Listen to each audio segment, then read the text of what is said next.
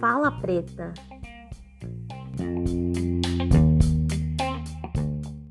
Tudo até mandar uma cima de menino, de menina.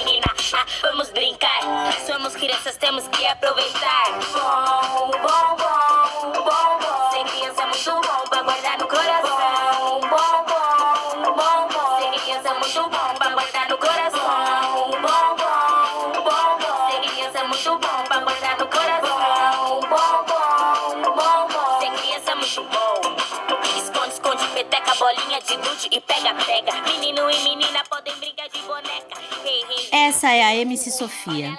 Em suas letras, traz palavras de empoderamento para as crianças.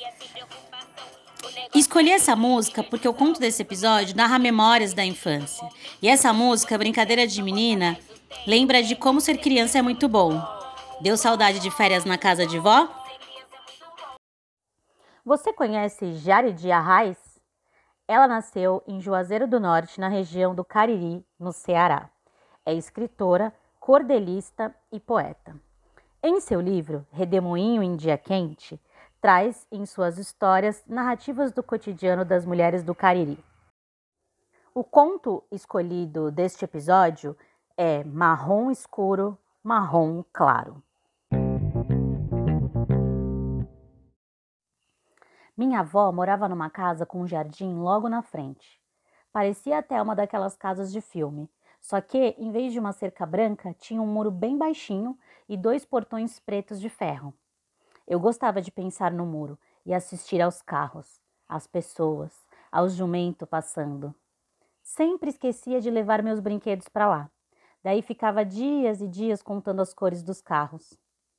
Quando eu tinha seis ou sete anos, abri uma locadora de videogame na calçada da frente. E aí as minhas férias se resumiam a pedir dinheiro aos adultos para jogar Street Fighter. 50 centavos meia hora, 80 centavos uma hora. Eu sentava na cadeira de macarrão verde e jogava na doida, apertando todos os botões, mas sempre ganhava dos meninos. Numa dessas vezes conheci Diego. Ele morava na casa do lado da locadora, uma casinha pequena com uma portinha de madeira e um janelão que vivia fechado. Eu nunca entrei lá. Ele dizia que a mãe era chata e não gostava de receber visitas. Então a gente brincava no jardim da minha avó, que não tinha flor nenhuma, era só grama mesmo. E no alpendre, onde tinha um sofá de cipó seco. As pernas ficavam marcadas de um jeito engraçado. A gente conversava muito, mesmo quando jogava Street Fighter. Eu sempre escolhia Chun-Li, mas ele trocava toda vez. Quase sempre perdia, e aí botava a culpa nos personagens. Ele, que era ruim mesmo, tentava acertar os golpes que a dona da locadora ensinava, X com Y e duas vezes para a esquerda, e não conseguia fazer nada direito. Por isso que eu apertava tudo junto. Dava certo. Diego foi o meu primeiro melhor amigo, mesmo que a gente só se encontrasse duas ou três vezes no ano, nas férias da escola e às vezes na semana do meu aniversário. Não lembro quando era o aniversário de Diego, nem se ele estudava. Só da gente sentada na calçada, as quatro pernas coladas e as risadas que a gente dava.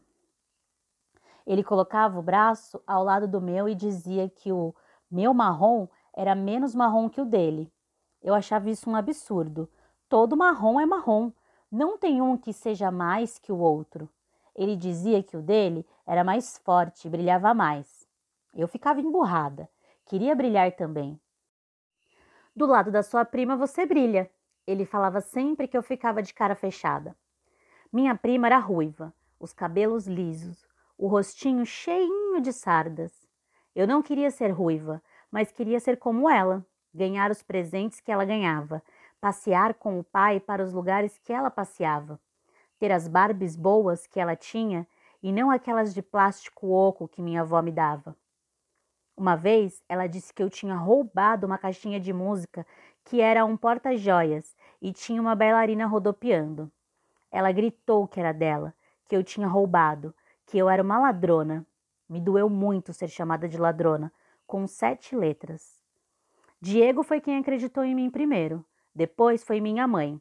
Quer dizer, não sei se minha mãe acreditou. Ela só confirmou que a caixinha era minha.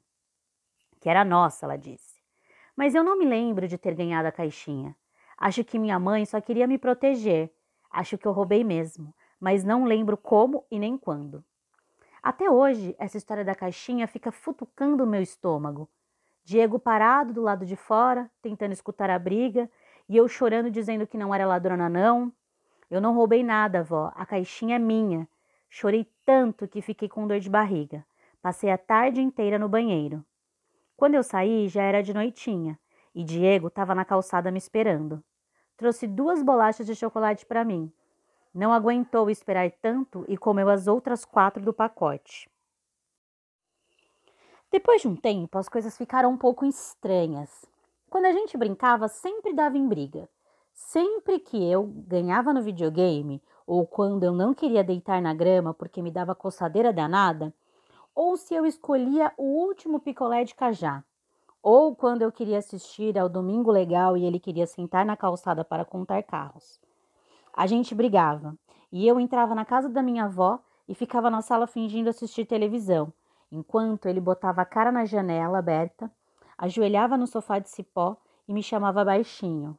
Ei, ei, ei, ei. Quando eu achava que já tinha castigado o suficiente, voltava para fora. Uma vez minha prima saiu e foi conversar com ele. Eu fiquei com ciúmes, com medo de que ela roubasse meu amigo só para se vingar pela caixinha de música. Olhei e vi os dois cochichando e Diego com cara de triste. Fui chegando perto da janela para tentar ouvir e, de repente, minha prima gritou que Diego gostava de mim. Gostava assim de um outro jeito que não era só como amigo. Ele me pediu um beijo, um selinho. Fiquei pensando em como seria dar um selinho nele. As duas boquinhas se juntando e estralando em dois bicos. A gente sem jeito, depois com vergonha. Não pensei mais longe que isso. Só disse que não ia dar beijo em ninguém. Eu lembro que ele chorou e eu fui me esconder no quarto. Só depois de quatro dias que voltamos a sentar na calçada para conversar e contar carros. Eu estava ganhando com oito vermelhos contra três brancos. Mas aí Diego achou melhor interromper tudo e vestir uma expressão muito séria. Eu tenho uma coisa para te contar. Fiquei caladinha, assustada com o tamanho da expectativa que crescia na minha barriga. Minha mãe disse que a gente não pode mais ser amigo. Eu quis saber o motivo.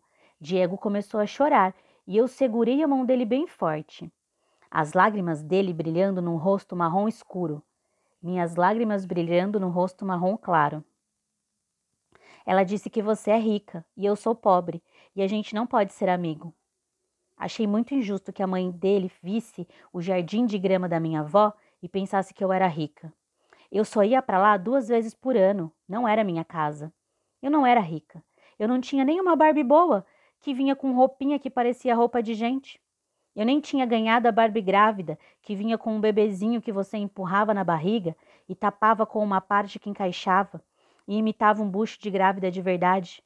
Eu nem era ruiva e sardenta que nem minha prima, com os vestidos dela, os sapatos dela e os passeios com o pai. A gente chorou, chorou e chorou até ficar tarde da noite, que era a nossa última noite como amigos. Ele levantou e foi embora, me olhando até entrar em casa. Depois olhou mais um pouco de dentro, pela porta de madeira. E aí a mãe dele fechou a brecha e eu nunca mais vi o Diego.